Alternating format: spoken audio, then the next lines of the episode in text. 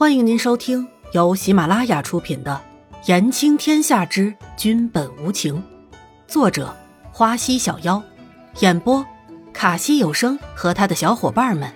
记得订阅、评论哦。第十七集，不想说可以吗？伊嫣然抬头看向两人，认清到自己现在是处于那种走投无路的处境之后，就在心里下定决心。一定要和他们搞好关系，然后缠上他们，说不定日后老天怜悯，可以再把自己丢回去。伊嫣然看看那个很少说话的男子，冷着一张脸，好像欠他钱一样的，顿时在心里就把南宫离尘狠狠地鄙视了一顿。有这样把不爽都写在脸上的人吗？好像全世界都欠了他的样子。虽然他伊嫣然承认。这个男人是很好看，就好像是从漫画里走出来的一样。但就算是这样，也不用这么摆酷吧？说起来，自己好像是那个什么救命恩人吧？对，昨天那个旁边的男人说过，自己是替他挡了一剑的。可是看着那脸，还以为是他替他挡了剑。还是那个男人好，俊俏又温和。伊嫣然想着。又看了看严子修，那个一脸温和的男子，突然发现他真的是好有亲切感。南宫离尘看着伊嫣然打量着自己，心里感觉奇奇怪怪的，但又不想问伊嫣然心里在想些什么。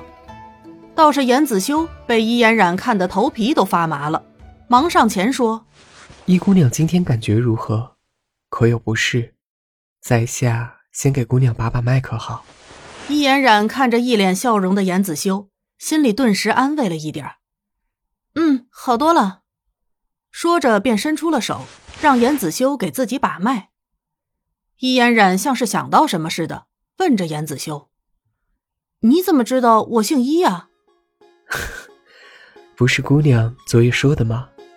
还有，姑娘昨夜说的什么女一号、演艺圈？那些都是什么？严子修边把脉边说，心里还想着伊嫣然昨天说的奇奇怪怪的话。哦，我忘了自己昨天就告诉了你我的名字呢。那个是我们家乡的话了，外人听不懂的。伊嫣然心里琢磨着，自己是不是真的应该编一套身世出来，然后再留下来呀？总觉得这样下去，自己的未来是真的很没有保障的。原来是这样。那么，请问，姑娘的家乡在哪里？严子修把了把脉，知道伤势无碍之后，就收回了手。姑娘，你的伤没什么大碍，我开了几副药，只要按时服药，再休息几日就没事了。对了，姑娘，你还没回答呢。姑娘的家乡是在什么地方？昨夜彻夜未归，可会让家人担心的。严子修看着伊嫣然。不知道伊嫣然怎么忽然就不说话了，刚刚还好好的呢。我，伊嫣然看着眼前好脾气的人，觉得还是征求一下对方的意见好了。我能不说吗？严子修听到这话，惊愕了一下，再看看南宫离尘，皱着眉。